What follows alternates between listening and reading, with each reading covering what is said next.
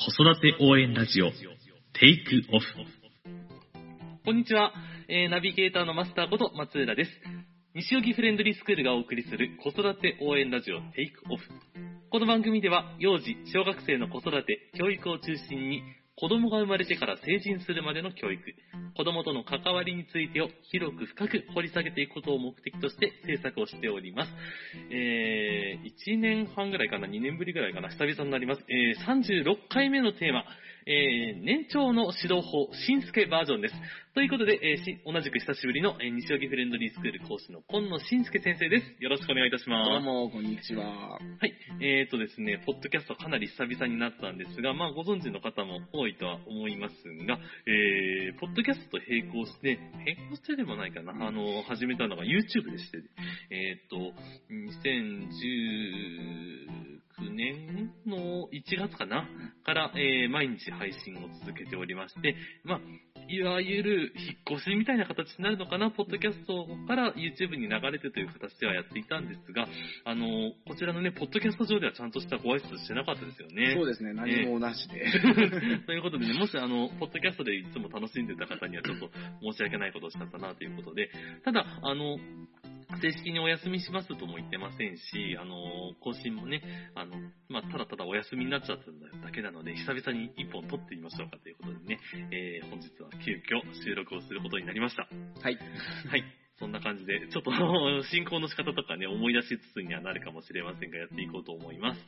はい。ということで、えっ、と、本日は年中の指導法、新助バージョンということで、えっ、と、年中さん、つまり小学校受験まで1年以上ある子供に対して、どういうふうに指導をしていくかと。で、去年、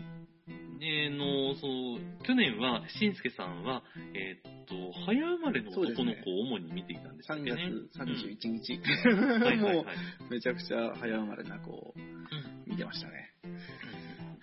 その中でその、もう1年間丸々教えたようなもんなんでしたっけ？ほぼ。まあ、ほぼ1年間見たかなっていう感じですね。じゃあその時にやっぱり感じたこととかをね、今日はな、あの、YouTube とは異なって、やや緩めにでも話していただければと思います。はい。まあそうですね、まあ、3月生まれっていうこともあって、やっぱり男の子だ、ね、男の子ですね。なので、まあ、どういうふうに教えていこうかなと思ったんですけど、やっぱり年長になった時に一番大事なのは、そのペーパーを解くためのやり方の基礎うん。うん。と、あとはやっぱ話を聞くことうん。とか、まあ、記号、印を間違えないこととか、ものすごい基本的なことなんですけど、まあやっぱりそこができない年長さんが本当に多くて、まあ、その難しいことは年長になってからやるから、まずは基礎うん。うん。の基本、そこからをもう完璧に徹底的にやってあげようと僕は思ってたんで、とにかくその、それを徹底することに決めて、特に早生まれなんで、はい。周りよりもあのできなくはなっちゃうかもしれないけれど、それをなるべく追いつけるような、うんあの、ふうに持っていってあげようと考えてやってましたね。そうですね。あの、年長さんの早生まれ以上に年中さんの早生まれとなると、幼さがひときわすごいということなんですかね、最初の方は。まあそうですね、うんなかなか、そう、うん、大変なところもたくさんあったんですけど、うんうんまあやっぱり、初め年中の時に、あんまりこう、罰ばっかりだったりとか、できないことを責めたりとか、こうできなかったっていうのも僕は嫌なので。まあ、、気持ち的に下がっちゃいますね。ん。とにかくもう楽しませてあげて、でできるというこの達成感と喜びをいっぱいこう与えてあげることが一番いいモチベーションになるかなと考えたのでそれをいっぱいあのつけてあげるようにどちらかというと結構ポジティブめに。ポジティブですよもう大丸花丸大丸えーっとちび丸に、えーもっと小さい丸 って要するにもう基本的に丸なんですよあー罰が出てこないんですねなるべくそう、うん一回教えてあげたら、今回ちびまるにしようかとか、そう、なるべく罰はつけるとやっぱり落ちちゃうんで。そうですね。ほぼ丸でした。なので、でもなんかそのおかげで、その、打たれ強さであったり、ちょっとポジティブな部分であったりは今もありますよね。そうですね、ん。もう、ただやっぱり、ポジティブばっかりもあれなので、どうしてもできなかったりとか、話が聞けなかったりとかした時は罰にするよって言って、たまに罰にしてあげると、まあ涙ぐんだりはするんですけど、そっか、じゃあ分からないから罰というよりは考えてないからの時に罰をついてる。そうそうそう。ある意味その、なんだろう、喝を入れるような。そう言わあの言わ言われたことができなかった時に罰をしよう。ただ言われたことを、なんだろう、えっと、やらないじゃなくて、できなかった時はまあしょうがない。うんうん。だから本当に緩めなんですけど、そうですね。うん、やっぱちょっと、よそ見しちゃっててできなかった。うんって時は、じゃあ今回は罰にしようかなって言って、罰にしちゃったら、まあ当然泣き出したりとか 涙ぐむ時もあるんですけど、まあそうなっちゃうと、泣きながらやるともっと罰増えちゃうから、さあ待ってるから泣きやもうかって言って、うん、そこも待っててあげたりとか。じゃあ気持ちの持ち直し方も含めて年中さんの時はやっていったんですね。そうですね、もう、ね、泣くとおバカになっちゃうよ頭があって、ううんん言うと一生懸命うん。泣くのやめたり そうね、一とか。生懸命泣くの我慢したりしてましたね。そう。だからまあいろんなやり方をやってたけど、まあ本当問題やるときなんかでも、年長になってやったらやっぱり問題を言います。さあやってください。って答え合わせをします。だけど、もう、なんだろうな、聞くポポイントってすごい大事なんで、その子にやるときは、もうかなり、本当に初めの方とかはもうずっと、じゃあ今からこういう問題を言うから、こことここを聞いてねって言うんですよ。だから今からね、あの、数の問題をやるから、ね、数がいくつあるか、印は何なのか、ちゃんとそこを聞いといてねって必ず一問一問言う前に僕はこれを言って、やるようにする。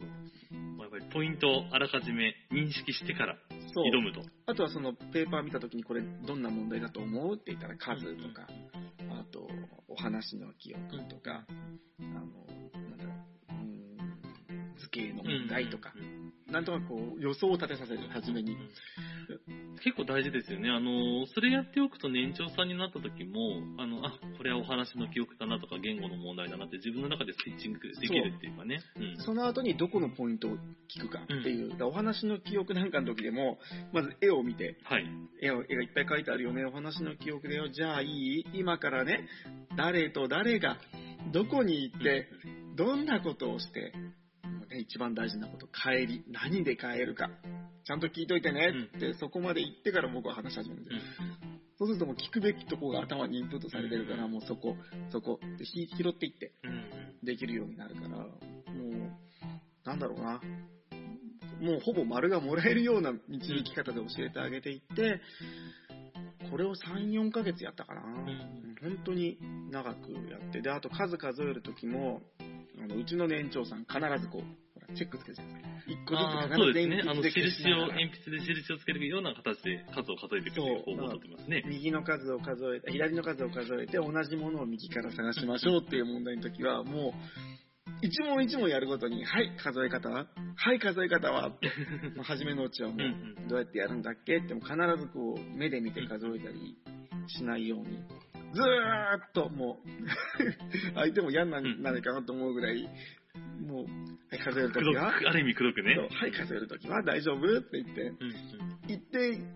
1ヶ月、2ヶ月ぐらい、1ヶ月ぐらいやったかな。で、その後に、もうだいぶ身についてきたから、その次は始まる前に、お約束はわかるよねって言って。ああ、ちょっとし簡略化して。え約束は、数える時の約束はもう大丈夫だよねってうん言って、大丈夫って言ったら必ず1個ずつやる。うんで、それ忘れた時やったら、あーっていうのを思い出すって思い出いう。す。なるほど。ちょっとね、YouTube じゃないので画像が出せなくてあれなんですけど、あの、小学校受験の問題ね、いわゆる数の問題。例えば10数えるとなると、リンゴが10個成立して並んでるわけではなくて、結構アトラムなんでね、バラバラに並んでるので、だから、それこそ印をつけたり、そういった工夫をしないと、数えたつもりが見落としてるとか、逆に、えっ、と、2回数えちゃったりとか、そういうことがあるんですよねうん。、そう、だからそういうのを防ぐために必ず、こう、線をつけて数えるって。あと数え方のこのルート。うんうんうん。もうランダムに適当に数えるんじゃなくて、こう横向きの左上からスタートしてとかね。う。ん。そういうの数えてるのを見ながら、その子が数えてるこう、向きを見ながら、今こう数えたよねってこう僕が線をなぞったり、うんうんそのこの数え方は横向きの数え方だから、じゃあ次もこういう風にやってみようかとか、なんか視覚的に分かりやすく、ランダムにならないように、だからその、初めのうちは数えるときも、じゃあ今からどういう風に数えていこうかって、縦でこういこうかな、どうやる指でなぞってみてって言って、じゃあこうがいいって指でなぞったら、その通り線を書いてあげて、薄く。で、この順番で書いて、数えていこうって。で、そしたら、ランダムに数えちゃった時とかは、すぐつかさず止めて、うん。大変だ、その数え方、線で引こうと思ったらこんなになっちゃうよって、うんうん。わかんなくなっちゃうって。見せてあげてね。うんそしたら、なるほど。で、向こうも思うんで、こう、線で引きやすい数え方をしていくっていうのを、もう相当しつこく、うんやってましたね。そう嫌にならないように。うん。だ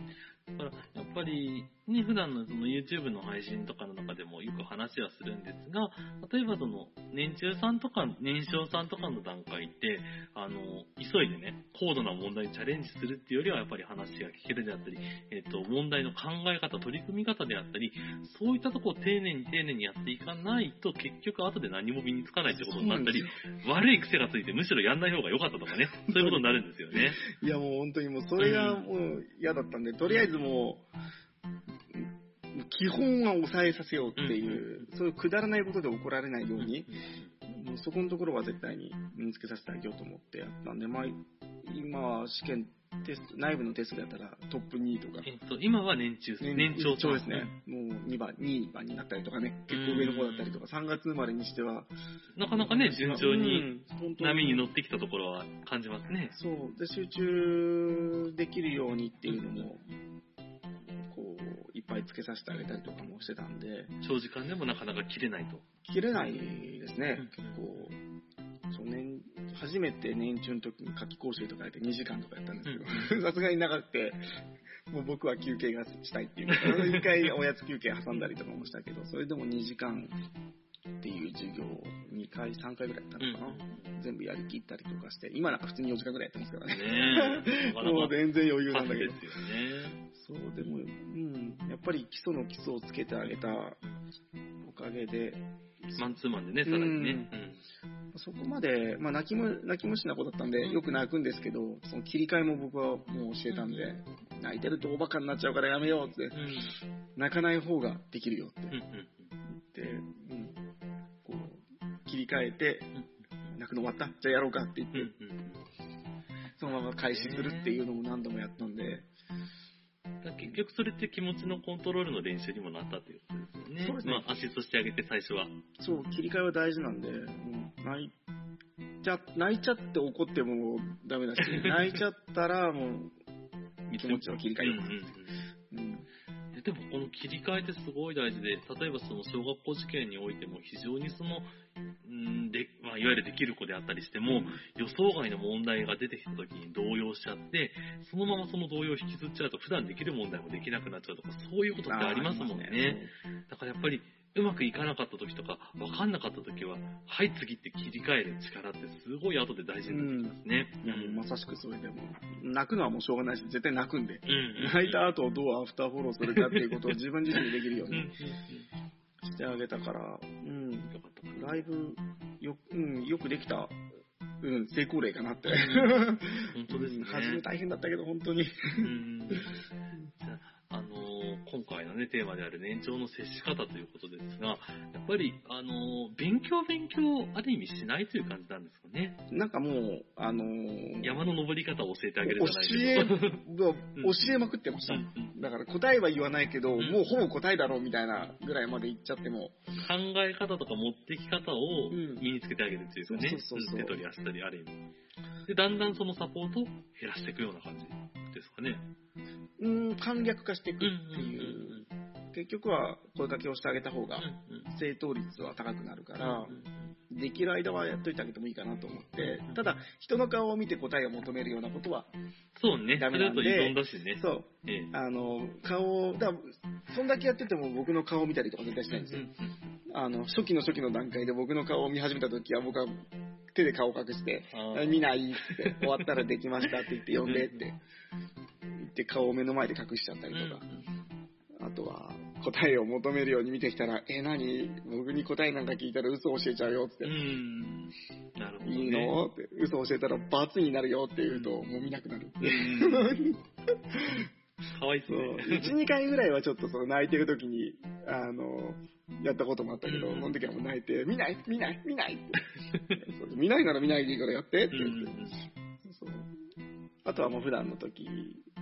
そんな機嫌も悪くない時とかに顔見てきたら、え、嘘教えてほしいのって。なんか冗冗談っぽい。そう言うとね、いらないとか言ってやり出すんで。なるそういうの嘘教えるは聞きますよ、人の顔見始めた時は。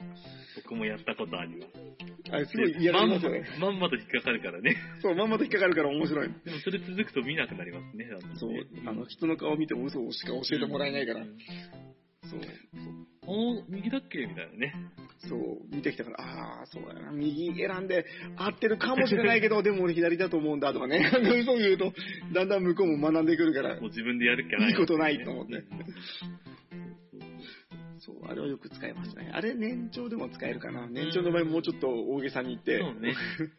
あの、そのプリントが全部、カンニングでなしになっちゃうぐらいの、あ、そう、もう、あの、ダメージがあった方がいいかもしれませんね。そうう。ん。自分で考えた方がよっぽどお得だっていうね。そうあの人の顔を見て勝手に答えをポンポン、合ってる答えも直すことが、もう何度でも俺言いますもん。大丈夫、本当に合ってる。本当に合ってる。合っててもね合ってても言う。で、まんまと書いたら、うん。はい、さっきので正解でしたっていう。絶望みたいなね。そう。なんかもう、でもそういうのを経験しないと分かんないしうんね。本当ですね。試験でやる前にもうここでやっておこうっていうことですよね。うん。そう。そこで泣こうがね、その場で学んで分かった方が絶対いいし。そうですね。いや、でも、年長のと、年中の時にやるのはやっぱ気が楽ですよね。うんうん。あの、まだ期間がいっぱいあるから、時間がありますからね。だから丁寧に仕込むことができるというかね。うんうん子供の負担も少ないですしね。少ないですねやっぱり受験の3ヶ月前、4ヶ月前とかに入ってきたら、できなくはないけど、相当根詰めて準備しなきゃいけないってことになっちゃいますからね もうこっ。ちも必死だから大変なことになっちゃうんで、もうそんなことになっちゃうと。だから比較的、その早くから始めたお家って、穏やかに準備ができるっていうかね。うん。そう、だから、うん、もうその子なんかも、先週できなかったことができたら、もうそのことだけでも褒めてあげたら喜ぶし、そうし、あと3月までやっあとやっぱ物を知らないから、言葉を知らないから、とにかくもう、ねあの、一番大変なのは、えっ、と、なんだっけ、えっ、と、しりとり。はいはいし。りとりとか、ほんと大変で、やっぱ語彙がないと話にならないですよね。もう半分以上わかんないしで、湯飲みとか絶対わかんないですよ。絶対わかんない下駄もわかんなかったし、もう何何でもかんでもわかんないから、もう常にスマホを横に用意しといて、うんその時はもう実写のまあ本当は実物の方がいいんだけどねいやうんでも、実際の絵を見せるだけでもだいぶ違うから、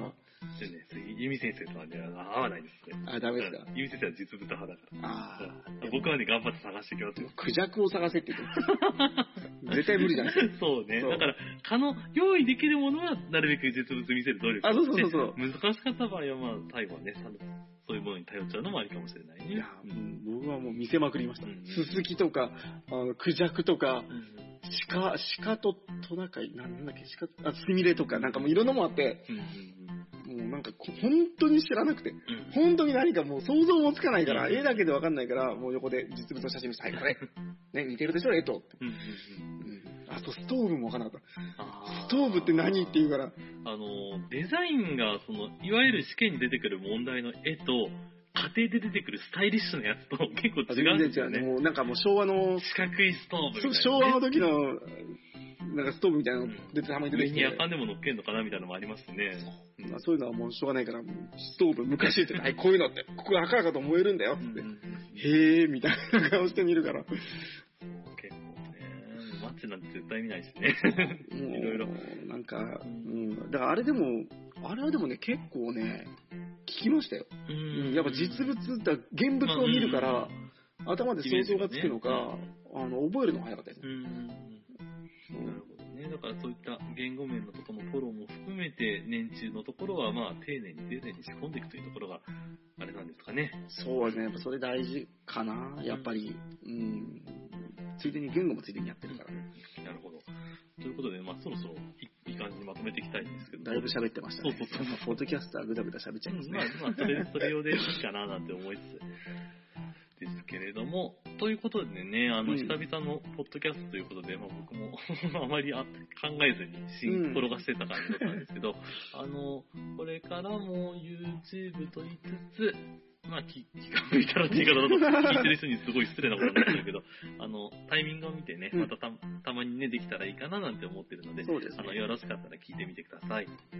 はい。ということでね、これからお知らせにも入っていこうかなと思うんですけど、えー、この2年間の間に新しく始めたサービスもありますので、ちょっとそこもね、えーご紹介していこうと思います。えーっと、フレンドリー作りでは願書クリニックといってね、はい願書の添削サービスも始めました。えー小学校受験まで、えー直前の時期にね、あの、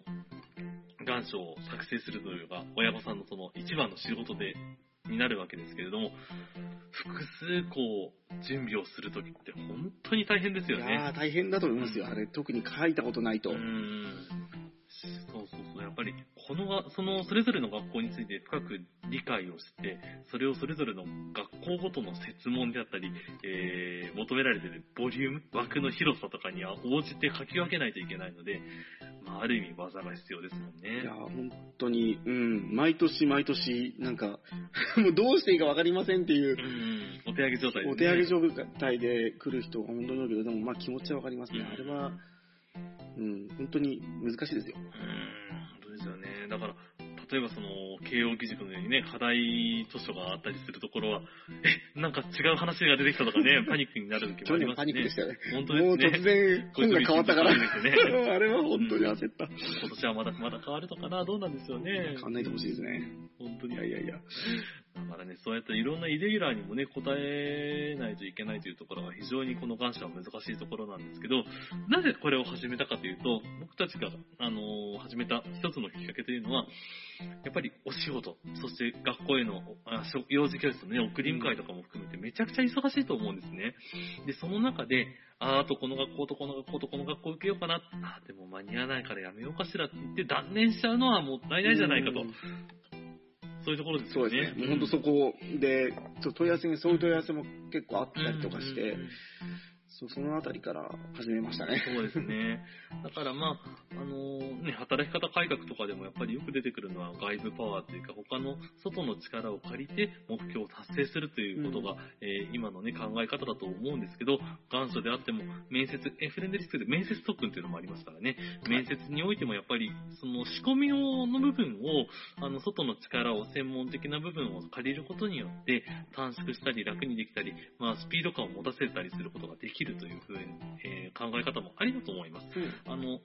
すべてね、教室に丸投げしちゃうっていうよりは、お母さん方の考えをこちらが少し最後の調整をするみたいなイメージですよね。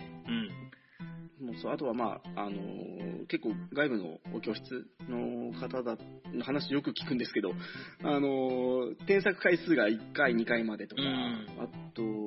まあ、つどつどお金かかっちゃったりとそうかね。そううん。毎度お金かかったりとか、あと、あの、一番多いのが、おその、他の他教室の方に、の先生に見てもらったんですけど、あまりにもひどくて、これは、そう添削済みの文章なんだけど、いや、あまりにもひどくてうん、このまま出すのは私はダメだと思うんですって言って持ってきてもらって、本当に0点だったっていう、とんでもない願書で、もうその、もうほぼ全直しみたいなうん感じの願書もあったりしたんで、あれ、でも、最近このパターン一番多いですよね。そうですね。添削済みで持ってきて、とんでもない願書で、こんなんで出したらまずいっすよっていうので、再度添削し直すっていう、そう。だからね、当初その願書クリニックをあの作成した時に、サイト、サイトかな？サービスのそのサブタイトルで、えっと、願書添削のセカンドオピニオン。そうセカンドオピニオン。ですけど、まさにそんな感じで、あの、一回 GO が出てるもの、OK をもらってるものを見直、別の角度から、別の人が見直してみると、意外とこれダメやんということってあったりするので、うん。あの、幼児教室、既存のところ通われている方であっても、えー、あの、封筒にね、は切手を貼って、いざその、まあ、郵便局に持ってったりとか、出す前に一度、我々のところに持ってきていただければ、あの、気づけるところもあるかもしれないということですねい。や、もう本当に、うん、そういう感じですよね。そうですね。だからね、あの、ま、まあ、あまり宣伝宣伝しちゃってもあれなんですけど、あのー過去にもね、かなり、お一昨年ぐらいからかなり本格的に眼色クリニックは指導してきたんですが、ほとんどの方が合格につながってるっていう。そうですね、んもう、早稲田も行政も、ととにかく行政はないか。うん。あれ面接ですね、行政は。早稲田も、あと面接も僕がやるんで、はい。あの、そうです。どう大大関西地区とかもそうですし、かなりいろんなところで合格をいただけているので、あの、願書でね、不安がある方とかお困りの方は、まあ、いきなり申し込みじゃなくて、最初はお問い合わせでも大丈夫なのでね、あの、お問い合わせ、連絡してみていただければと思います。実際、いい今はい。現在は来てるうんうんうん。ますし、その人たちも他の教室の方たちなんですけど、あの実際教室、その通ってる教室に出す前にもう作りたいとか、うんうんうんもうなんか数回しか見てもらえないから、今のうちに完成をさせておいてっていう方も本当に多いので、であと直前になると多分めちゃくちゃいっぱいうん。また来るので、もし、早めに予約をしておいた方かがもしいいかな。もう今年コロナのこともあるので、うん。ちょっと読み切れないとこはあるんだがっていうところでね。うん。最近今年に関してはもう書き始めてもいいですよってみんなに。うん。今、時間があるうちにね、ということでお勧めをしております。ので、よろしければ、えー改めてご紹介します。えー、願書添削に関しては、西荻願書クリニックで検索をしてみてください。また、面接に関しては、西荻フレンドリースクール、えースペース、えー面接特訓などで検索をしていただけると、えー専用のサイトが出てきますので、ぜひ見てみてください。えーまた、えー実際の教室、えーフレンドリースクールに来て、えー授業を受けたいという方は体験授業をご利用ください。1歳6ヶ月から年長さんまでお待ちしております。えーとですね、あとは、そうですね、まあ、毎日配信しているのは YouTube ですね。えー YouTube のサイト内で西荻フレンドリースクールで検索をしていただけるとチャンネルが出てくるので見てみてください。えー休みなし、毎日、えー平日、休日あ、土日も含めて夜の7時にアップをしています。えーこれもね、由美先生と僕としんすけさんとそれぞれで交代制でやっていますが、あの、テーマが尽きない限り、皆様の質問が尽きない限りは頑張って続けていこうと思っておりますので、えーよろしければぜひ見てみてください。はい。えー、ということでね、ポッドキャスト、YouTube、えー全体、教室に関するお問い合わせも含めて、えーご連絡先をお伝えしたいと思います。電話番号が033390-07501。メールアドレスは、えー、info.friendly-school.com までお寄せください。えー教室のホームページ、ポッドキャストの専用ホームページ、それぞれのお問い合わせフォームからご連絡をいただくことも可能です。取り上げてほしいテーマのリクエスト、先生のリクエスト、えー何でもお寄せいただければと思います。えーそれでは久々のポッドキャスト面白かったですね。やっぱいいですね。はい。えー本日も最後までありがとうございました。ありがとうございましたはい失礼いたします。失礼します。